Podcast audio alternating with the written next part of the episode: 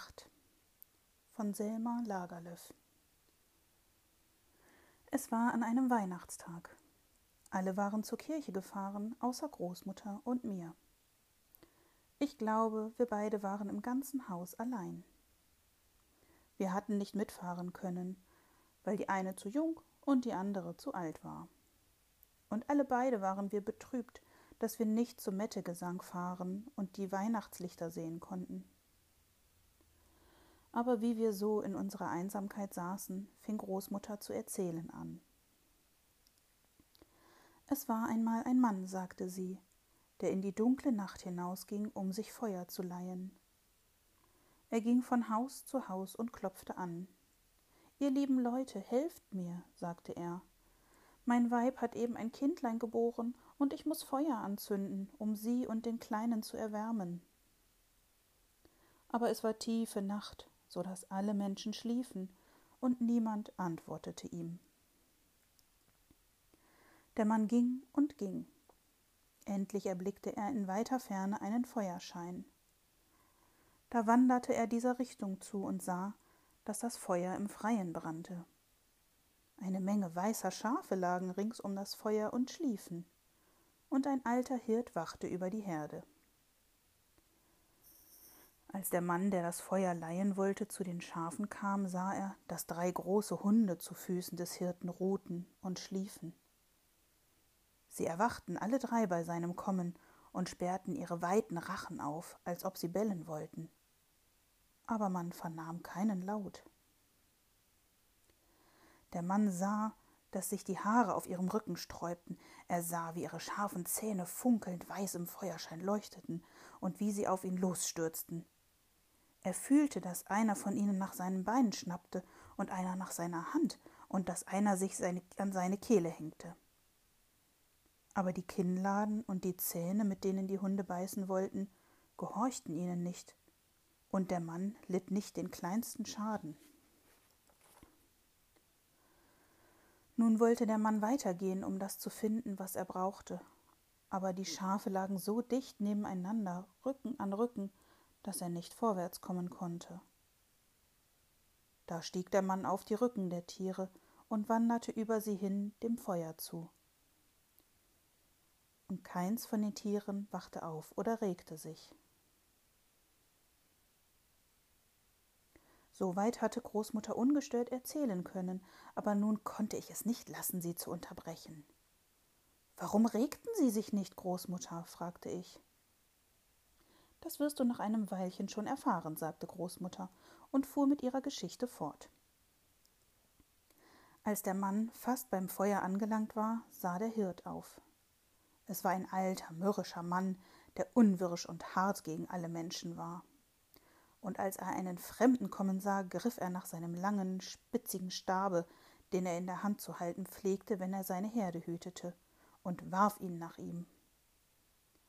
Und der Stab fuhr zischend gerade auf den Mann los, aber ehe er ihn traf, wich er zur Seite und sauste an ihm vorbei, weit über das Feld. Als Großmutter so weit gekommen war, unterbrach ich sie abermals. Großmutter, warum wollte der Stock den Mann nicht schlagen? Aber Großmutter ließ es sich nicht einfallen, mir zu antworten, sondern fuhr mit ihrer Erzählung fort. Nun kam der Mann zu dem Hirten und sagte zu ihm Guter Freund, hilf mir und leih mir ein wenig Feuer. Mein Weib hat eben ein Kindlein geboren, und ich muss Feuer machen, um sie und den Kleinen zu erwärmen. Der Hirt hätte am liebsten Nein gesagt. Aber als er daran dachte, dass die Hunde dem Mann nicht hatten schaden können, dass die Schafe nicht vor ihm davongelaufen waren und dass sein Stab ihn nicht fällen wollte, da wurde ihm ein wenig bange, und er wagte es nicht, dem Fremden das abzuschlagen, was der begehrte. Nimm, so viel du brauchst, sagte er zu dem Manne. Aber das Feuer war beinahe ausgebrannt. Es waren keine Scheite und Zweige mehr übrig, sondern nur ein großer Gluthaufen, und der Fremde hatte weder Schaufel noch Eimer, worin er die roten Kohlen hätte tragen können. Als der Hirt dies sah, sagte er abermals Nimm so viel du brauchst. Und er freute sich, dass der Mann kein Feuer wegtragen konnte. Aber der Mann beugte sich hinunter, holte die Kohlen mit bloßen Händen aus der Asche und legte sie in seinen Mantel. Und weder versenkten die Kohlen seine Hände, als er sie berührte, noch versenkten sie seinen Mantel, sondern der Mann trug sie fort, als wenn es Nüsse oder Äpfel gewesen wären. Hier wurde die Märchenerzählerin zum dritten Mal unterbrochen. Großmutter, warum wollte die Kohle den Mann nicht brennen? Das wirst du schon hören, sagte Großmutter, und dann erzählte sie weiter. Als dieser Hirt, der ein so böser, mürrischer Mann war, dies alles sah, begann er sich bei sich selbst zu wundern. Was kann dies für eine Nacht sein, wo die Hunde den Mann nicht beißen, die Schafe nicht erschrecken, die Lanze nicht tötet und das Feuer nicht brennt? Er rief den Fremden zurück und sagte zu ihm Was ist dies für eine Nacht? Und woher kommt es, dass alle Dinge dir Barmherzigkeit zeigen? Da sagte der Mann Ich kann es dir nicht sagen, wenn du selbst es nicht siehst und er wollte seiner Wege gehen, um bald ein Feuer anzuzünden und Weib und Kind wärmen zu können. Aber da dachte der Hirt, er wollte den Mann nicht ganz aus dem Gesicht verlieren, bevor er erfahren hätte, was dies alles bedeutete. Er stand auf und ging ihm nach, bis er dorthin kam, wo der Fremde daheim war. Da sah der Hirt, dass der Mann nicht einmal eine Hütte hatte, um darin zu wohnen, sondern er hatte sein Weib und sein Kind in der Berggrotte liegen, wo es nichts gab als nackte kalte Steinwände. Aber der Hirt dachte, dass das arme unschuldige Kindlein vielleicht dort in der Grotte erfrieren würde, und obgleich er ein harter Mann war, wurde er doch davon ergriffen und beschloss dem Kinde zu helfen. Und er löste sein Ränzel von der Schulter und nahm daraus ein weiches, weißes Schaffell hervor. Das gab er dem fremden Manne und sagte, er möge das Kind darauf betten. Aber in demselben Augenblick, in dem er zeigte, dass auch er barmherzig sein konnte, wurden ihm die Augen geöffnet, und er sah, was er vorher nicht hatte sehen, und hörte, was er vorher nicht hatte hören können. Er sah, dass rund um ihn ein dichter Kreis von kleinen, silberbeflügelten Englein stand, und jedes von ihnen hielt ein Saitenspiel in der Hand, und alle sangen sie mit lauter Stimme, dass in dieser Nacht der Heiland geboren wäre, der die Welt von ihren Sünden erlösen sollte. Da begriff er, warum in dieser Nacht alle Dinge so froh waren, dass sie niemand etwas zuleide tun wollten. Und nicht nur rings um den Hirten waren Engel, sondern er sah sie überall. Sie saßen in der Grotte und sie saßen auf dem Berge, und sie flogen unter dem Himmel. Sie kamen in großen Scharen über den Weg gegangen, und wie sie vorbeikamen, blieben sie stehen und warfen einen Blick auf das Kind. Es herrschte eitel Jubel und Freude und Singen und Spiel, und das alles sah er in der dunklen Nacht, in der er früher nichts zu gewahren vermocht hatte. Und er wurde so froh, dass seine Augen geöffnet waren, dass er auf die Knie fiel und Gott dankte.